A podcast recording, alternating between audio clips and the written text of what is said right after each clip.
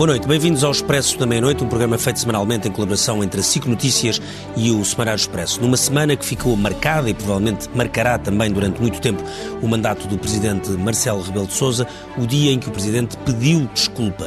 E não foi um pedir desculpas por um tema qualquer, mesmo que tenha eventualmente sido mal interpretado, foi um pedido de desculpas sobre um tema pesado, um dos temas mais graves da nossa sociedade e de outros países europeus, e não só o tema dos abusos na Igreja. Foi um tema, portanto, muito complexo que obrigou o Presidente a fazer declarações sucessivas para tentar corrigir um tiro que, infelizmente, para Marcelo Rebelo de Sousa, já estava dado. É para tentarmos perceber que consequências e também porque é que isto aconteceu que temos neste uh, programa Henrique Pinto, é teólogo, Uh, Vítor Matos, jornalista do Expresso e autor da, de, da única biografia publicada uh, sobre uh, Marcelo Rebelo de Sousa. Manuel Magalhães e Silva é advogado e foi também consultor político do, da Presidência da República durante nos 10 anos de, da presidência de Jorge Sampaio. E a partir de casa, Mafalda Pratas é politóloga e vai estar connosco através de Skype. Este podcast tem o patrocínio de Vodafone Business. Saiba como a rede 5G pode tornar a sua empresa mais segura, eficiente e flexível. O futuro do seu negócio está em boas mãos. Vodafone Business. Começo pelo uh, estúdio pelo Vitor Matos. Vitor, tu, uh, se tivesses que agora uh, acrescentar um capítulo ou dois à biografia de Marcelo Rebelo de Sousa, isto ficaria seguramente como o dia em que Marcelo foi obrigado a pedir desculpa? Sim. Ou há outros capítulos com coisas destas que nós não nos lembramos? Não, de Marcelo Rebelo de Sousa não. Acho que este foi o momento mais, podemos chamar o momento mais grave dos dois mandatos. Ele não tinha cometido ainda nenhum erro tão evidente e que chocasse tanto as pessoas. As, as críticas, eh, enfim, choveram, é evidente, não é preciso estar a repetir isso. mas os, os políticos não gostam de pedir desculpas. E se nós nos pusermos aqui a pensar, não nos lembramos de muitos. Há aqueles pedidos de desculpas do Pedro Passos Coelho por causa de, dos impostos. Não há muitos. É muito raro. Evitam ao máximo fazer isso.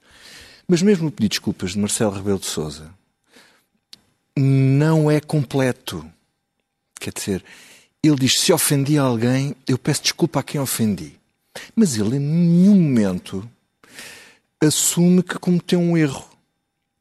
Sim, considera que a sua frase estava correta, foi, foi mal interpretada. Mas é que isso é um problema. A questão da dizer, proporcionalidade. Uma coisa é ser mal interpretado, isto em política é uma coisa importante. Outra coisa é exprimir-se mal. Se ele, na primeira reação, tivesse dito, uh, e mesmo sem pedir desculpa, se ele tivesse dito, eu exprimi-me mal, eu não expliquei bem o que é que queria dizer, uh, o que ele disse foi que os outros o perceberam mal. Então toda a gente o percebeu mal. Porque ele, quando desvaloriza os números, ele desvaloriza os números. Isso é óbvio. E ele até tinha, eu agora vi, tive as declarações dele antigas, e ele em agosto já fala de números. Quando ele recebe a comissão, a comissão independente lá em Belém, ele a certa altura diz qualquer coisa como vamos ver eh, e tal é para ver a dimensão numérica, eh, se isto há uma grande dimensão numérica ou se são casos isolados ele já tinha esta coisa da preponderância estatística. E achas isso por, porquê? Porque, de facto, os números em Portugal, comparados com os de outras comissões independentes ou de outros processos, eh, infelizmente, sobre este tema dramático, foram maiores, proporcionalmente, uhum. ou porque há aqui uma tentativa eh, de Marcelo Rebelo de Sousa de, de, preservar a imagem e o papel, obviamente, eh, da Igreja Católica no, na sociedade portuguesa, também por ele ser uma pessoa profundamente crente. Sim, duas coisas. Primeiro, hum, ele acha, percebe-se claramente, que ele acha que comparativamente a outros casos noutros países é menos grave no sentido da dimensão estatística, sim, estatística. que eu acho que é um erro político dizer isto. Sim, não faz sentido os políticos, a... os políticos têm que, há coisas que podem pensar, mas há coisas que não podem dizer. Ainda mais sendo Presidente da República, não é um político qualquer. Uh, e depois a dimensão uh, do católico é muito importante aqui porquê? Uh, porque é que ele se mete nisto em primeiro lugar? Quer dizer, porque é que ele, se, porque é que ele quer intervir neste processo? Primeiro, porque é um católico mais do que militante, ele é, quer dizer, é uma coisa que lhe está entranhada no sangue, ele na igreja e a igreja nele, quer dizer, há ali uma interseção que é difícil de separar. E depois, porque ele ao ver as divisões que havia na igreja sobre a, a, a própria criação da comissão, ele quis dar uma força dá um patrocínio como Presidente da República, que é uma coisa muito forte, à existência da Comissão. Ou seja, dá força a uma ala, se quisermos chamar progressista, ou pelo menos ala não conservadora, e dá um sinal que o Estado ou a instituição Presidente da República está a favor disso, e sendo o católico que os conhece todos e que eles conhecem, que têm, como já, como já se percebeu, têm uma relação, que o cristão Marcelo, o católico Marcelo, dá força a um dos lados. Então, deixa eu aproveitar então para perguntar à, Mafalda uh, Pratas, Mafalda politóloga, boa noite. Fala, uh, Marcelo Rebelo de Sousa tem sido acusado, e aí sem qualquer margem para dúvida, de ser uma pessoa que fala muito, que fala várias vezes ao dia, que fala sobre tudo e que às vezes, isso é uma dimensão que tem sido muito analisada, o facto de uh, fala tanto que depois às vezes nós, nós ou o público em geral, tem dificuldade em perceber quais são as frases ou quais são as mensagens verdadeiramente importantes que quer que quer passar. A questão é, ele aqui foi, é vítima disso ou é vítima do querer tentar eh, sempre resolver um problema que onde este problema é de uma dimensão muito superior e de uma gravidade infelizmente muito superior à, à, à, maior parte dos problemas dos quais nós falamos ao longo da, da, semana ou do mês? Bem, eu acho que em primeiro lugar é preciso dizer que se há alguma lição a retirar então é que ele se calhar devia falar menos e devia ponderar mais antes de falar mas eu acho que Marcelo Rebelo de Sousa não disse o que disse de forma intencional. Passo a explicar. Portanto, nos últimos dias, especialmente desde, a, desde o pedido de desculpas do Presidente, mas também desde as declarações do Primeiro-Ministro, deu, deu-se a entender que o que ele teria dito seria algo, seria um mal-entendido, seria um improviso, seria um engano, um deslize. Ora, eu não concordo com isto por várias razões.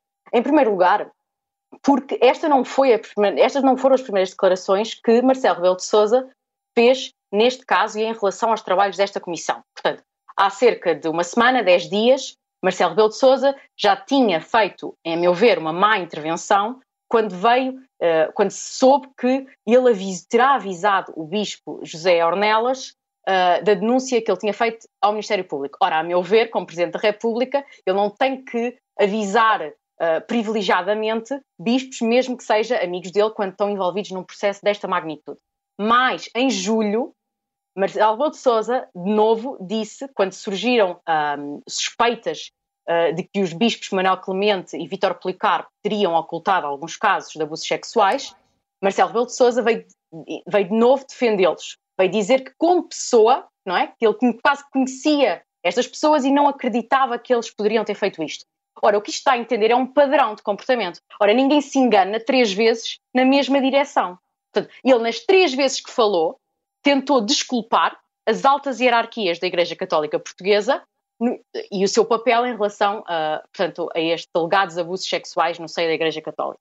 Ou seja, não pode ter, uh, sido, não pode ter sido um deslize, é antes um, uma espécie de, um, de, uma frase num contínuo sobre o mesmo exatamente. tema em que de forma nunca especialmente brilhante foi tentando atenuando uh, questões. Sim, eu concordo com, concordo com essa análise, portanto, acho que houve uma certa intencionalidade desde o início de tentar que a Igreja saísse o melhor possível de, dos trabalhos desta comissão. Ora, a meu ver, como Presidente da República, seria facílimo que Marcelo Rebelo de Sousa tivesse apenas lançado uma declaração, duas declarações, a apoiar o trabalho da Comissão e a dizer, a apelar aos portugueses, à Igreja, à Justiça, à Comissão, para tentar simplesmente apurar a verdade. Marcelo Rebelo de Sousa, como Presidente, não tem que fazer declarações públicas, especialmente antes dos trabalhos da Comissão acabarem, sobre os trabalhos da Comissão. Portanto, não havia sequer necessidade de fazer estas declarações. Uh, e, pronto, a meu ver, foi um erro bastante grande. Uh, se calhar poderemos uh, perguntar-nos uh, porque é que ele cometeu este erro. Eu acho que estas são as preferências políticas genuínas de Marcelo Rebelo de Sousa se calhar agora estamos todos um bocadinho surpreendidos, mas isso é porque Marcelo Rebelo de Sousa andou a despolitizar a instituição da Presidência da República nos últimos seis anos, portanto, no primeiro mandato e no mandato até agora. O que é que quer dizer, nunca... o que é fala, o que é que quer dizer com despolitizar uh, a instituição? Quer dizer que Marcelo Rebelo de Sousa, uh, essencialmente, utiliza o que ele chama a política de popularidade, não é? O política de fé de proximidade com a população. Uh, e tudo bem, foi uma escolha dele, mas ao fazer esta escolha, não tomou posições políticas, não assumiu as suas preferências políticas. Ora, o Presidente da República, num sistema semipresidencialista, é um cargo eleito, é um cargo político. E, portanto, a meu ver, e já desde as campanhas, da primeira campanha e na segunda campanha, houve um erro de Marcelo Rebelo de Sousa de querer ser eleito sem plataforma, quase, não é? Ele quis ser eleito simplesmente devido à sua personalidade. Mas a meu ver isto é muito pouco, não é? Na, política deve-se deve -se fazer, eh, deve fazer política com base em programas, em plataformas, mesmo como presidente eleito. Em Portugal, de vez em quando, há um bocadinho esta imagem de que o presidente deve estar acima da política. Isto não é verdade. Se o nosso sistema, e se, se os constitucionalistas que fundaram o nosso sistema quisessem esse sistema, então das duas uma, tinham feito, por exemplo, um cargo de presidente indiretamente eleito pela Assembleia, teriam feito uh, um, uma monarquia constitucional, teriam posto lá um busto de mármore que quisermos, mas não teriam de certeza feito um cargo eleito por maioria absoluta, sufrágio universal e direto. A partir do momento em que fazem isto é porque a presidência da República é suposto ser um cargo político e, uh, a meu ver, Marcelo Rebelo de Sousa tem feito muito mal à instituição presidencial ao despolitizar o cargo e acho que agora se calhar ficámos todos um bocadinho surpreendidos, mas estas sempre foram as preferências políticas de Marcelo Rebelo de Sousa. Okay. Manuel Magalhães e Silva, uh, conhece muito bem Marcelo Rebelo de Sousa, trabalhou com um outro Presidente da República que tinha um uso da palavra, às vezes até Jorge Sampaio era muito acusado de fazer aqueles textos e eu lembro-me, como jornalista, às vezes tínhamos de estar a ler os textos duas e três vezes Exigese. para perceber onde é que estava a frase mais certeira daqueles discursos, pois ele não facilitava na construção frásica, enfim. Eh, e de repente temos um presidente que comenta de facto eh, ao dia. Uh, isto era uma coisa que estava escrita nas estrelas que ia acontecer, ou porque havia este processo de despolitização que faria uma falda pratas, ou porque é da própria natureza de Marcelo Rebelo de Sousa, ou, foi, ou acha que terá sido foi uma infelicidade? Sabe, Ricardo, eu acho que era difícil que uma coisa dessas não acontecesse. Porque uma coisa que tem caracterizado o mandato do Presidente da República eh, é eh, não ter a preocupação de exercer o chamado mandato de influência pela palavra através da contenção da palavra.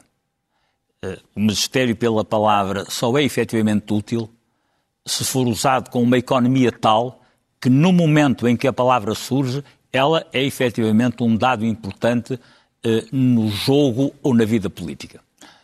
Marcelo não fez essa opção. Fez a opção por ser comentador político à semelhança do que fazia nas estações de televisão. Ele passou a ser não um presidente que usa a palavra como um elemento do seu magistério, eh, usa a palavra como uma continuação na presidência daquilo que fez a vida toda, que é ser comentador. E com isso eh, eh, está, efetivamente, a desqualificar e a desqualificar de um modo grave aquilo que é a função e a estrutura constitucional do Presidente da República. Embora, hum. deixa-me só fazer aqui um contraditório. Sim, sim. Não é necessariamente o que eu acredito, mas é para fazer um contraditório, que é que tem uma relação direta com a população que provavelmente nenhum outro presidente teve na história, não sei se alguém vai conseguir ter, isso ele tem. Aqui quando a popularidade, não no sentido de popularidade necessariamente do índice de popularidade, popularidade no sentido de terra a terra, de conhecer muito bem o país, de conhecer muito bem as pessoas e de estar todos os dias com ela. Isso é efetivamente verdade eh, e tem que ver com a chamada qualificação pela qual seguramente numa nota de pé de página o professor Marcelo Rebelo de Sousa ficará conhecido na história que é o presidente das selfies. Isto é, quem efetivamente tem a capacidade, pelo seu feitio, pela sua forma de funcionar. Não acha que pode ficar para a história como o presidente do povo?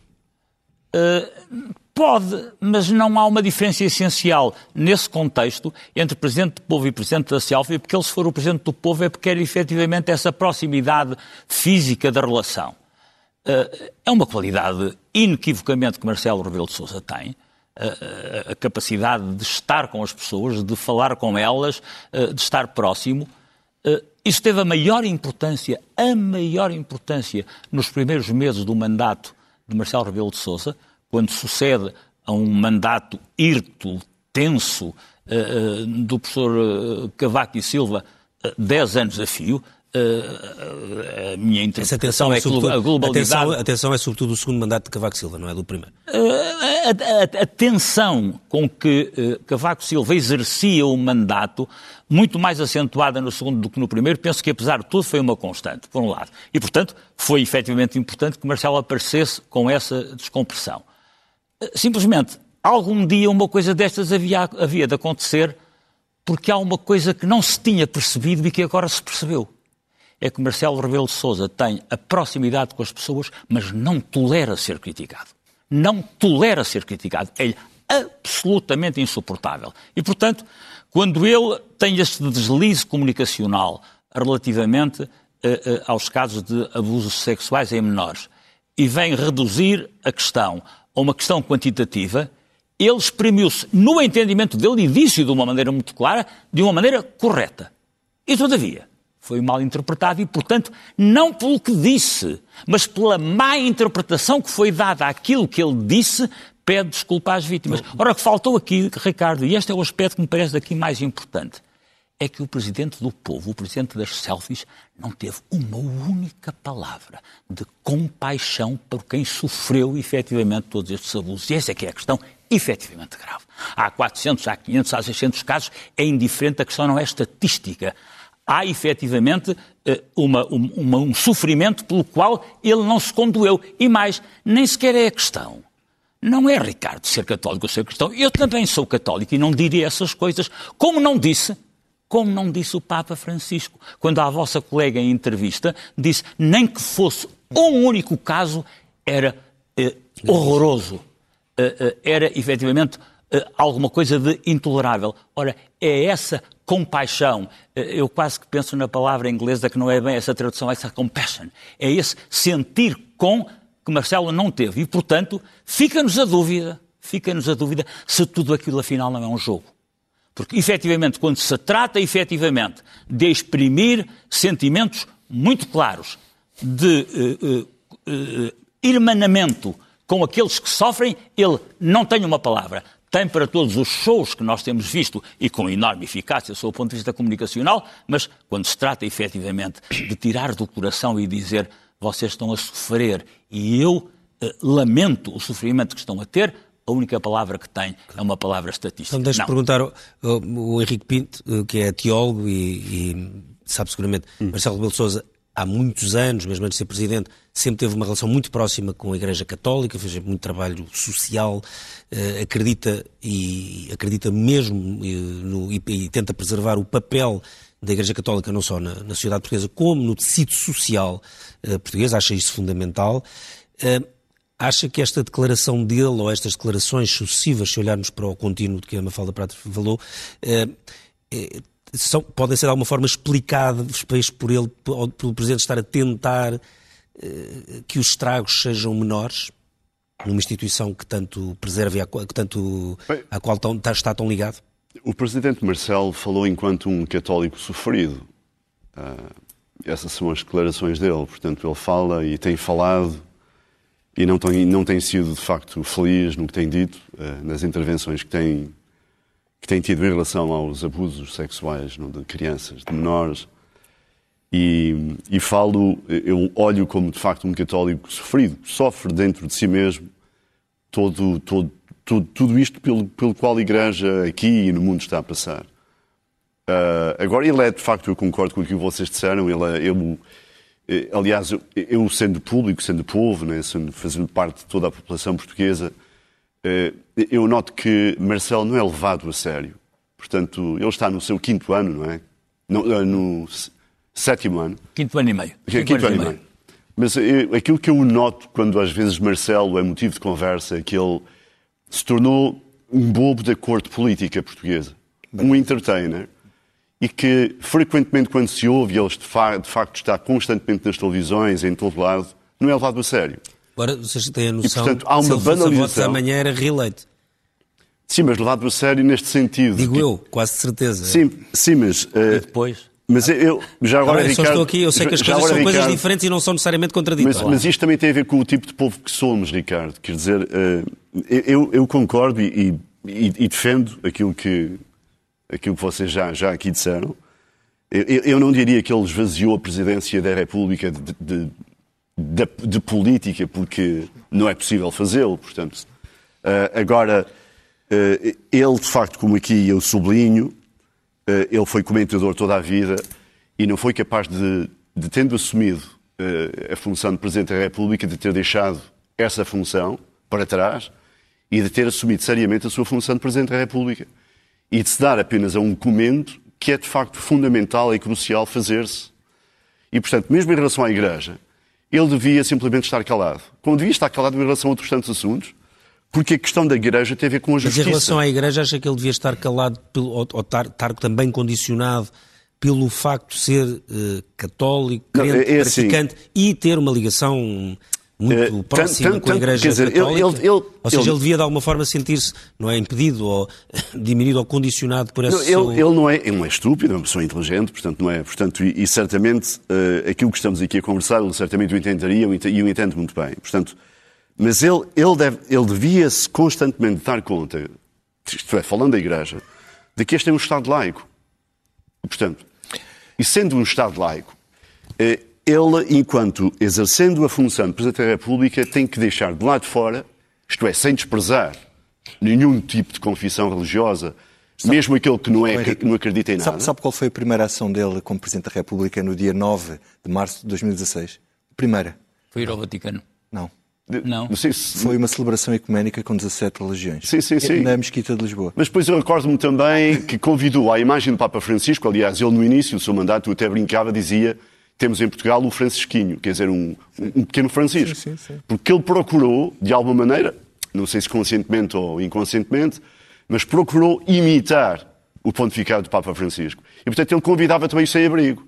Porque o Papa Francisco em Roma convidava sem-abrigo. Celebrava com eles eh, pequenos almoços, eh, aniversários, etc. Portanto, eu recordo que nesse preciso início de mandato, Marcelo, em relação a Francisco, era uma espécie de imitador. Mas ele tem uma história, ele, apesar de tudo aí, ele tem uma história. E a história dele é consistente. A discussão aqui, a história dele, anda na igreja, isso tudo. A é? vida Sim, dele. mas, mas, Mesmo mas do ponto, é desse assim. ponto de vista da Certo, concepção dele da, da, da, da concepção dele da religião e, que é uma coisa muito conciliar e começou muito cedo com aquela coisa de, de como é que é a vida que a fé presta-se em testemunho, ou seja, tem que ser em ação, Sim, não pode eu- ser eu- em coisas sim, contemplativas. é que aquilo que eu gostava de sublinhar. Isso foi sempre, Eu, é? eu percebo, mas é assim. eh, Eu posso ser tremendamente católico, fanático, militante, andar com lá cartazes noite e dia, ser, andar aí de noite e dia de- a, a defender o Papa ou a dizer isto ou a dizer aquilo.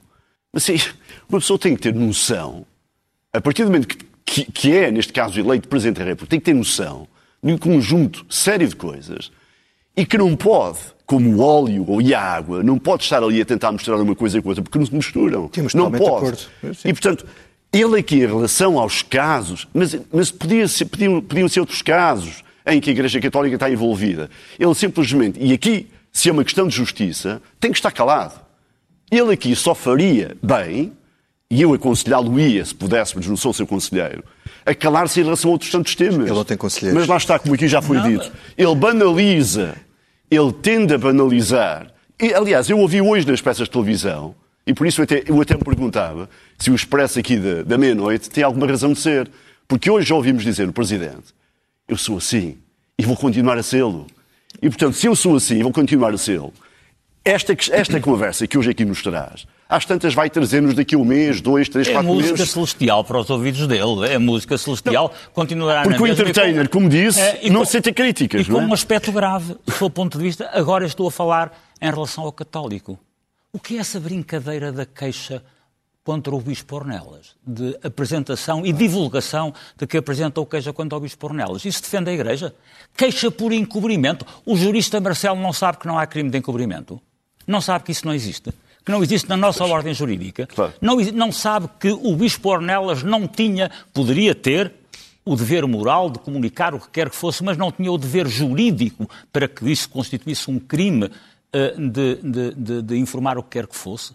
Que Ministério Público é que nós temos que, perante a continuada divulgação que está a ser feita investigação por encobrimento, não há uma Procuradora-Geral da República que venha a público dizer não, não estamos a investigar encobrimento nenhum porque isso não existe na ordem jurídica portuguesa, podemos estar a investigar outros factos e nessa altura sem revelação de segredo de justiça poderiam dizer estamos a, a- a- a- a investigar um crime de favorecimento pessoal, um crime de prevaricação, o que quer que seja, mas não isso. Ponto número um. E ponto número dois. Se o Presidente da República divulga que apresentou eh, queixa, portanto, quer ficar bem visto perante a comunidade, dizendo eu também, eu também fui Não, lá eu acho que é mais, eu acho que é mais perverso que que é acho, acho que ele diz, acho que ele faz isso, quer para não dizerem que ele soube e que não fez nada. Eu acho que é para Não. se defender. Sim, ele, mas não- Marcelo. ele, não Marcelo, ele, ele manda aquilo para o Ministério Público, é para não dizer que ele também foi informado e que aquilo ficou lá e que ele não fez nada. Não tem que o dizer. Se algum dia, se algum Claro que dia não, alguém lhe claro que disser, não tem. então você que tinha Claro. conhecimento disso não diz nada, ele diz, está completamente enganado. No dia tal, tal, eu só voltar aqui à, à, à Mafalda para tentar não é tentar salvar o Marcelo, mas fazer uma pergunta no sentido que os, os presidentes da República que tivemos, todos eles tiveram maneiras de comunicar muito diferentes. Os generalianos, naturalmente, num período completamente diferente e também por ser militar, se quisermos, uma posição muito mais irta, se quisermos usar a expressão há pouco do Manuel Magalhães e Silva. O Mário Soares depois aí parecia uma coisa completamente diferente, sobretudo quando comparado com, com, com o general Ramalhianos. Jorge Sampaio, uh, apesar de até ser mais jovem, faz, um, faz uma posição, quisermos, muito mais cuidado dos textos, os discursos, uma, um, mais cuidado na palavra, se quisermos. Mas chora e ri. Mas, sim, mas chorava e rir. E depois Cavaco Silva tem dois mandatos um, um bocadinho diferentes uns dos, dos outros, mas uh, também com uma maneira, e era uma pessoa também no primeiro mandato muito próximo do, da população, a pessoa que teve quatro maiorias absolutas em Portugal, portanto não tinha propriamente problemas dessa natureza. No segundo mandato as coisas ficam mais complicadas, sobretudo depois do termo da Troika. A questão é, nós olhamos e cada presidente tem a sua maneira de falar, a sua maneira de comunicar e a sua maneira de chegar às pessoas. Esta Sim, maneira não é também totalmente legítima? Legítima, ah, legítima é, é. Sim, sim, a pergunta não foi muito inteligente. Deixe-me. Eh, se esta maneira não é. Ou seja, é isto que vai dar cabo de um não, cargo. É se valorizar, ó, Ricardo. Sim. Não, eu, eu, acho que é assim, legítima, claro que é. Uh, mas eu. Pronto, isto se calhar é. Eu estou aqui para dar a minha opinião. A Presidência claro. da República deve ter uma certa gravitas. E, a meu ver, todos esses presidentes, com estilos comunicacionais diferentes, uh, não retiraram gravitas à instituição. E, a meu ver, os mandados de Marcelo até hoje uh, têm, de certa maneira, desacralizado a instituição da Presidência da República, a ponto de, sem dúvida, se, se, se houvesse eleições, provavelmente ele era reeleito amanhã. Todas as sondagens que temos é que ele é a figura política mais popular do país.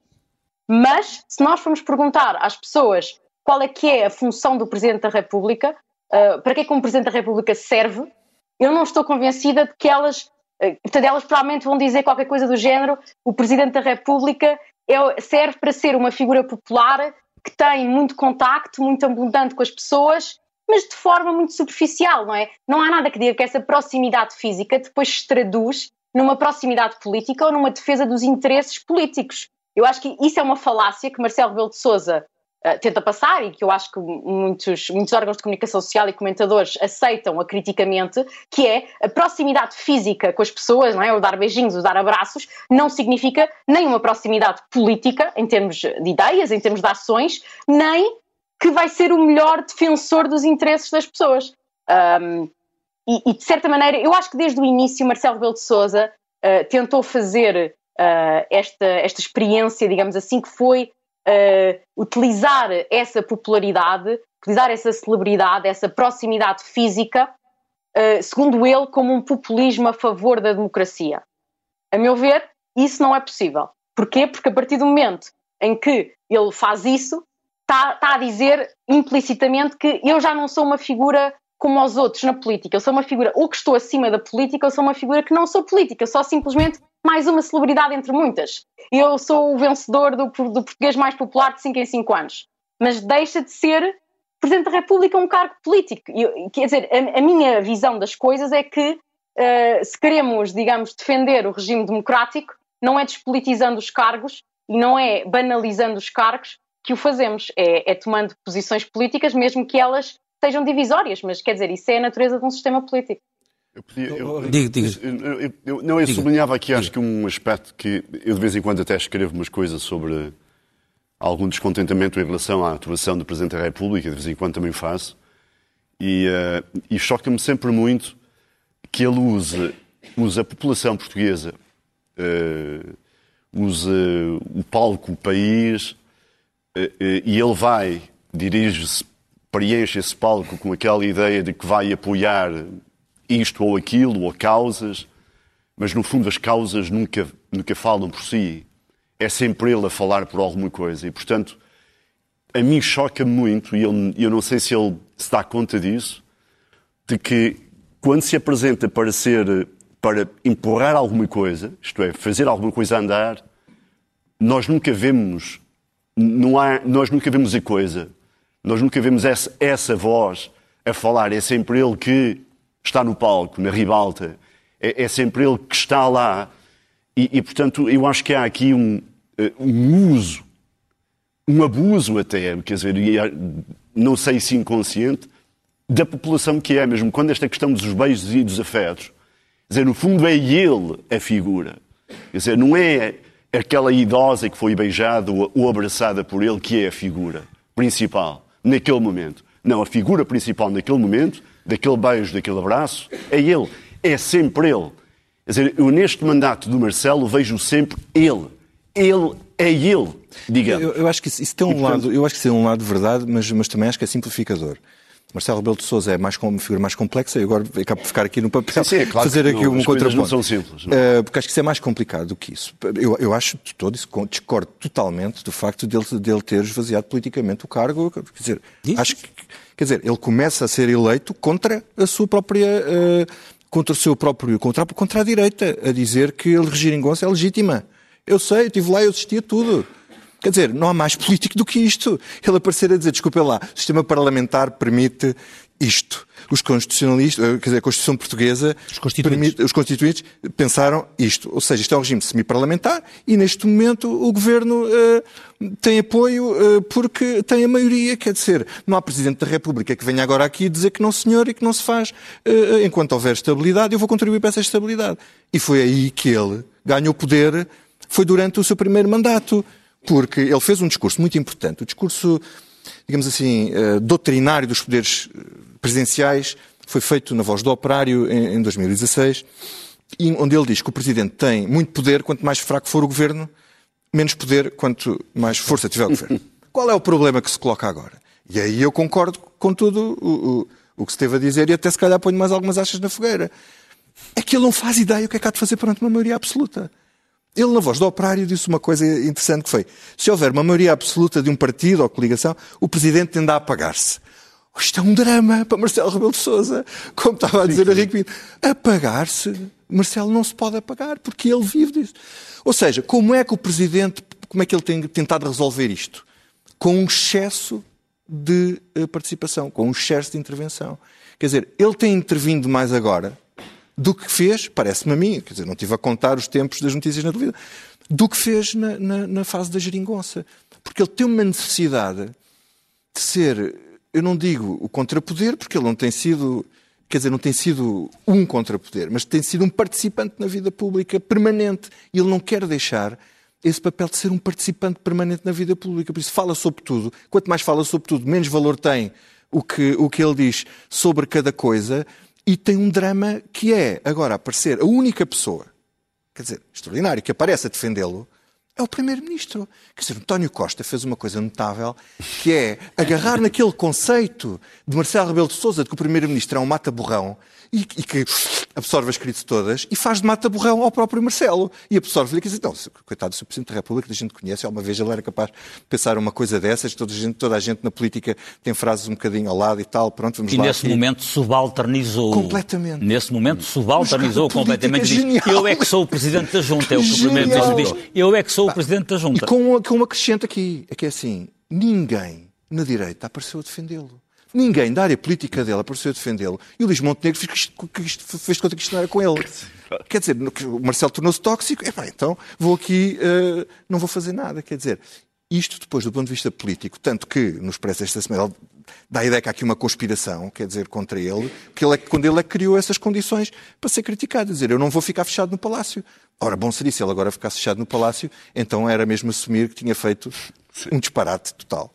Henrique Pinto, queria só perguntar uma coisa, que se uh, isto, acha que isto condicionará ou marcará, ou, já, ou, seja, já nós nunca mais conseguiremos olhar para este processo, ou estes processos, porque isto são muitos processos, uh, do, do, tema dos abusos na Igreja, sem, ou seja, é muito difícil esquecer agora este momento, ou seja, Marcelo acaba por prejudicar, se quisermos, um processo, quando o tentava de alguma forma Uh, pelo menos colocá-lo numa posição de menos. Eu, eu, eu, eu acho que isto às vezes tem, tem, tem proporções de novela e, portanto, passado há algum tempo, sim, o país já esqueceu. Sim, sim, sim, isso, isso sabemos. E, portanto, e, portanto eu, eu, eu, não ia tanto por aí. Eu, eu, creio que, eu creio que o Presidente tem que, de facto, entender que há a Igreja o que é da Igreja e, neste caso, a Igreja que tem a ver com a justiça.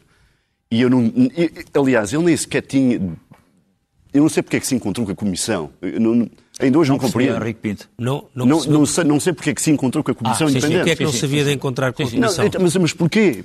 Quer dizer, porquê? Eu dizer, qualquer outro Presidente da República tenderia a receber Sim, mas, mas porquê que o Presidente tem que meter a colher em tudo? Quer dizer, o Presidente da, da República tem que meter a colher onde deve meter a colher. Quer dizer, ele não deve meter a colher. não só à Igreja, mas também ao Estado. E... Certo, mas eu acho que ele... há ali um lado em que ele acha, não, eu acho que é... ele acha que a Igreja é uma instituição tão estruturante na sociedade portuguesa certo, está bem, mas... que se a Igreja ruir e perder credibilidade, há coisa. Eu, eu, eu gostava que Portugal tivesse um presidente que até fosse muçulmano. Eu, eu gostava de, de ver um, um, presidente muçulmano e comentar o que está a acontecer com a Igreja Católica. Ao contrário, se estivesse a passar na Igreja Muçulmana, ou, ou, o Presidente fazia a mesma coisa. Eu, mas eu, eu gostava de ver qual seria a reação aqui do país. Exatamente. E, e, o que é que a Igreja diria a um presidente muçulmano que comenta sobre ela? É? Portanto, eu gostava. E, portanto, eu acho que aqui o Presidente tem que apenas entender que pode ir à missa quando quiser, de noite, de dia, colar cartazes, ser Francisco, mais pequeno. Agora, quando é Presidente da República, ele tem que esquecer que é católico. Isto é, não é que ele pode, não pode esquecê-lo. Não, não, é, não há forma de o esquecer. Já o disse que está no seu DNA, faz parte dele, e, e é mesmo assim. E ainda bem que é assim. Agora, enquanto presidente, que seja presidente. Ele tem que ser presidente, portanto, e de todos os portugueses. E deve, sim, em relação à Igreja e estes casos, meter às tantas a justiça no lugar quando a justiça não atua. Acho que o papel do presidente, em relação a estes casos, é dizer a justiça está a atuar, está a ser impedida, está a ser politizada. Aí sim o presidente deve dizer: oh, mas isto não, não se resolve, a, a máquina não anda. Agora, estar aqui a dizer que os casos são muitos ou poucos, que o Dom Ornelas devia ser ou não devia ser avizinho, não, eu até converso com ele de noite ou dia. Isto, quer dizer, isto, isto é ridículo. É, para mim é, é totalmente ridículo. Agora, onde ele deve estar é onde a justiça está e deve estar e não atua, não funciona. E não funciona em relação à Igreja ou em relação a outras tantas coisas. E, e aí sim, ele deve fazer com que isto ande para a frente. Agora, eu, respondendo ao Ricardo, sim. quer dizer, a Igreja tem que aproveitar o momento para sair daqui, se quiser, com ainda alguma, alguma credibilidade. Porque isto é um, eu tenho até dito aqui em televisão, isto é uma pandemia religiosa. Isto não é apenas um assunto que diz respeito a Portugal. Uhum, uhum. Nós estamos numa pandemia sanitária, esta, dos, dos abusos de, de, de, de elementos da hierarquia da Igreja, que não, é, não, não acontece apenas aqui, portanto, claro. isto é global. Portanto, esta é uma pandemia séria, gravosa. Mas acha que é uma, uma oportunidade para a Igreja sair disto? Sim, mas quando é que a Igreja vai sair disto?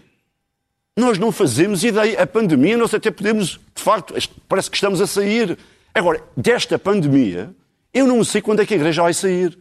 Eh, eh, confesso, tenho sérias dúvidas, porque todos os dias, ainda hoje, eram notícias, novas notícias, em relação ao Bispo do Porto, depois eventualmente vai arrebentar ali, depois é mais além, depois é mais este, eh, esta denúncia. Agora, como sabe, e acompanha seguramente isto, isto aconteceu noutros países, em quando houve estes processos, alguns há muitos anos, nos Estados Unidos, na Irlanda, outros países hum. mais recentemente, Espanha, etc., mas há países na Itália, surgiram por exemplo, muitos casos e são Sim, mas, mas, sempre extremamente Ricardo, difíceis de lidar. Ricardo, há países que foram no passado tremendamente católicos, uma Irlanda, uma Polónia, uma, uma, própria Espanha, uma França, ainda, apesar de, de, de, de, toda a laicidade, a Itália, eu ainda hoje não, eu ainda não vi este escavar sobre tudo isto a acontecer na Itália. E eu não sei o que acontecerá na Itália quando isto seriamente começar a ser tratado ali. Porque é um país tremendamente católico. E, portanto, e ali, se aqui há estes problemas e noutros países também, eu imagino que possa acontecer na Itália. Mas depois temos a América Latina, temos uma África, nós temos. Portanto, por isso eu digo, esta é uma situação gravosa para a Igreja Católica. Eu acho que às vezes a Igreja não se dá conta. E mais, nós estamos aqui a preparar, a Igreja está a preparar uma Jornada Mundial da Juventude Sim, e está a prepará-la com uma total dificuldade, porque isto dificulta essa preparação. E, portanto, e quando certas atenções, nomeadamente em relação ao clero, ao clero que a Igreja quer, mas não é aquilo que quer, é o clero que o mundo hoje exige que a Igreja eventualmente tenha. Até porque eu, pessoalmente, eu sonho com uma Igreja sem clero. Mas isso sou eu. Mas enquanto vivo neste tempo, eu tenho que me lidar com o clero. Mas eu sonho que as religiões sejam poéticas no futuro, sejam espiritualidades e totalmente despidas daquilo que ainda hoje marca as nossas sociedades, que é clero, pobreza, nobreza, povo. Uh, Manuel que... Mas isto sou eu a viver-me, a procurar viver-me num tempo que eu gostaria que eu espero que chegue, mas eu já hoje procuro, da minha vida pessoal, antecipá-lo. E, portanto, isto aqui é tremendamente grave. Isto é, gra é gravíssimo. Manuel Magalhães e Silva, do ponto de vista jurídico, isto é, são casos muito complicados e, são, e pôr os casos todos no mesmo cesto é um erro, do ponto de vista jurídico, embora nós tendemos a olhar, são os casos de abuso. Eh, este, este papel de Marcelo atrapalha ou pode colocar alguma pressão, apesar de tudo, boa, no sentido de que, de que a justiça atua, atua no sentido de, eh, às acentua, investigações. Acentua a confusão que está instalada acentua claramente a confusão que está instalada. Nós temos a dimensão Porque da Igreja, temos a Comissão Independente, depois temos a questão judicial. Nós, nós temos que olhar para, uh, uh, uh, simplificando, temos que olhar para os casos anterior, posteriores a 2012 e os casos anteriores. Tudo o que seja anterior a 2012 não sendo conhecidos nenhum factos que tenham suspendido ou interrompido a prescrição criminal, esqueçam. Poderão ter a mais grave censura moral, a mais grave censura ética, haverá a mais eh, instante necessidade de cuidar das vítimas, de reparar o mal Mas irreparável. Juridicamente, são juridicamente acabou, morreu, morreu. Ponto número um. Uh, ponto número dois. De, de 2012 para cá, tendo em conta o prazo de prescrição, efetivamente o que está em causa é a averiguação desses crimes. Mas reparem que não temos praticamente nenhuma informação sobre a investigação que esteja em curso e a única coisa que vai parangolizando os jornais é a investigação do, do, do, do, encobrimento. E aí é que se esperava uma atitude do Presidente da República chamar a Procuradora-Geral da República à e dizer oh minha senhora, que pouca vergonha é esta? Eu também sou jurista. A senhora continua a consentir que sendo a dizer publicamente que o Ministério Público está a investigar encobrimento. Ora, isso o Presidente da República não faz. Aquilo que faz é entrar Reparem como as coisas foram divulgadas. É entrar nesse coro. Portanto, vai acentuando a confusão que está instalada, que é o pior que pode, pode haver para a verdadeira e clara perseguição criminal daqueles que, neste entretempo, tenham eh, eh, prevaricado e que estão em tempo de poder ser responsabilizados e punidos com uma questão que raramente tem sido uh, tida em conta Diga, que... quanto ao dever ético, que é essencial. É que a Igreja quando é confrontada com estes casos, tem que ponderar todos os elementos. Todos os elementos. O que quer dizer com isso? Só Quero exatamente dizer que para apresentar uma denúncia pública tem que ter a certeza que a apresentação dessa denúncia pública não é pior do que manter a, a, a, a omissão da denúncia. Por exemplo, alguém que comete um crime de pedofilia por hipótese em 2013 que reparou totalmente, que foi tratado, que está totalmente reabilitado, que está noutro sítio, que tem a sua vida organizada, vai-se apresentar queixa, só faltava. A Igreja tinha a obrigação moral de não apresentar e de ficar Isso calada. É um e... mais complexo. Ah, não, é, é que, a questão, é que isto não é uma vingança. Sim, sim, eu sei, eu sei. Isto não, não, não é uma vingança pública. A dizer, só, é que, é um aquilo que há, aquilo que há é uma sensação de enorme agressão social por estas situações. E depois esquecemos que a justiça não é vingança. A justiça é para ressocializar e para procurar impedir que no futuro sejam cometidos esses então, crimes. É para isso que serve a justiça. Deixa-me perguntar, a pergunta final à Mafalda Prates, se neste caso específico do, enfim, deste tema dramático, se eh, o papel então do Presidente da República ainda é um papel que atrapalha mais. Agora já não é sua questão da sua figura presidencial ou do esvaziamento do papel de um Presidente, mas de, num caso de uma enorme complexidade jurídica, social, moral, ética e naturalmente religiosa, se eh, ainda atrapalha mais um caso que, do qual raramente os países saem bem, não é?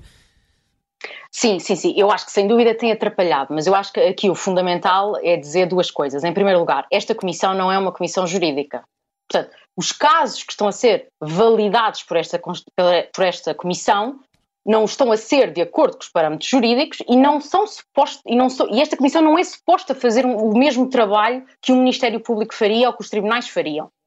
Uh, eu, por acaso, uh, agora esta semana, fui ler a carta uh, de dezembro de 2021 que o Dr. Pedro Stretch lançou quando a comissão foi iniciada e o que desde o início, portanto, isto foi uma comissão patrocinada e, e, portanto, incentivada pela Conferência Episcopal Portuguesa, foi, e não foi, uh, um, não é suposto ser uma comissão jurídica, é suposto ser uma comissão do que se calhar nós, cientistas políticos, chamamos verdade e reconciliação, não é? É muito comum, em, por exemplo, em em casos de, de, justiça transicional, em que há, por exemplo, uh, genocídios ou outro tipo de crimes graves, ditaduras, etc., a seguir fazer-se uma espécie de uma comissão em que o objetivo é que, que os vários lados da população possam expressar quais é que são uh, os, seus, os seus sentimentos, as suas opiniões, as, seu, as suas perspectivas sobre o que viveram. E o que a Carta diz é que o objetivo uh, desta comissão é simplesmente dar voz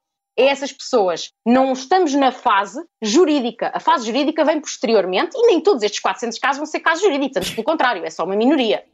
Um, portanto, isto, esta comissão foi feita de acordo com, com, com, as recomendações do Papa Francisco, não é? Que, citando, disse que todos os países deveriam uh, investigar estes casos seriamente e investigar a cultura de décadas uh, e pôr fim a uma cultura que ele chama de morte e silenciamento cúmplice. Ora, é isto que tem que estar a ser feito. E o que eu acho uh, impressionante e, de certa maneira, até pouco inteligente da Igreja Católica Portuguesa é que não está a aproveitar esta oportunidade de se regenerar publicamente. Não está a ser inteligente como instituição. Porquê? Porque o que vai entender é que a grande maioria das hierarquias católicas portuguesas não está do lado do Papa Francisco. Não, não tem a mesma opinião que, que não tem a mesma opinião, que acha que houve erros no passado, que a Igreja deve admitir esses erros e deve tomar passos públicos perante a sociedade para corrigir esses erros no futuro. Ora, eu, eu, sou, pronto, eu sou politóloga, eu estudo instituições políticas. Todos nós podemos ter a nossa religião, a nossa fé, o que nós quisermos, mas a Igreja é uma instituição política é uma instituição que tem uma hierarquia, um código legal, um Estado, tem equivalentes funcionais a ministros, a tudo, a representantes. A Igreja é uma instituição política, como todas as instituições políticas, é uma instituição que deve ser reformada ao longo do tempo e é uma instituição que deve constranger, o, o deve limitar o poder humano. Não é? Porque senão vamos ter casos de poder absoluto e de casos de abusos de poder. E é simplesmente isto que a Igreja devia estar a fazer. É, se quer realmente uh, permanecer ou ter uh, digamos, um status eh, moral e exemplar na nossa sociedade, deveria estar a utilizar esta oportunidade para se regenerar. E não o que está a fazer, que é o que as elites católicas portuguesas estão a fazer. Que é, não estão a aproveitar esta oportunidade para, para se, se melhorarem como instituição, para renovarem a confiança junto das populações, que estão cada vez mais distantes da Igreja Católica, diga-se, um, e, e, não estão a aproveitar. E mais, há mais uma situação aqui que é, seria inteligente do ponto de vista da Igreja, que é o seguinte: é que há, há portanto, há uma, uma das, das hipóteses sobre a prevalência destes casos é que há um problema de autoseleção no recrutamento de sacerdotes. Dá-se o caso de, precisamente porque a Igreja tem uh, uh, sistematicamente escondido e uh, protegido os seus funcionários, digamos assim, isto atrai pessoas que podem estar mais predispostas a cometer este tipo de crimes. E se a Igreja quer melhorar o seu recrutamento, então deveria estar a fazer exatamente o oposto daquilo contrário. que a Igreja Portuguesa está a fazer. Sim, senhor. Obrigado, uh, Mafalda. Obrigado aos outros uh, convidados. Uh, terminar aqui o Expresso da Meia-Noite. Vamos rapidamente à primeira página do Expresso, que tem uma manchete, enfim, que já se estava a falar aqui ao longo do programa. O Expresso está disponível desde ontem à noite para os assinantes digitais. Marcelo a dizer, não pensem que me, vou, que me vou fechar no Palácio, não é que estivéssemos a pensar isso, mas não deixa de ser uma declaração eh, importante do Presidente a dizer que vai eh, continuar. Eh, um, à direita uma notícia terrível sobre pobreza, fingem-se doentes para comer nos hospitais, há cada vez mais pessoas, 4,7% das camas estão neste momento ocupadas por internamentos inapropriados, de pessoas que vão às urgências à procura de refeições gratuitas e de companhia nos hospitais do uh, uh, Serviço Nacional de Saúde.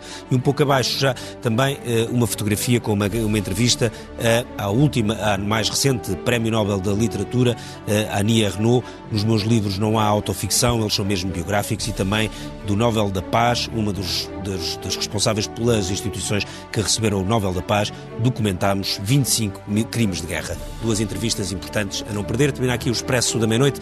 Nós regressamos na próxima semana.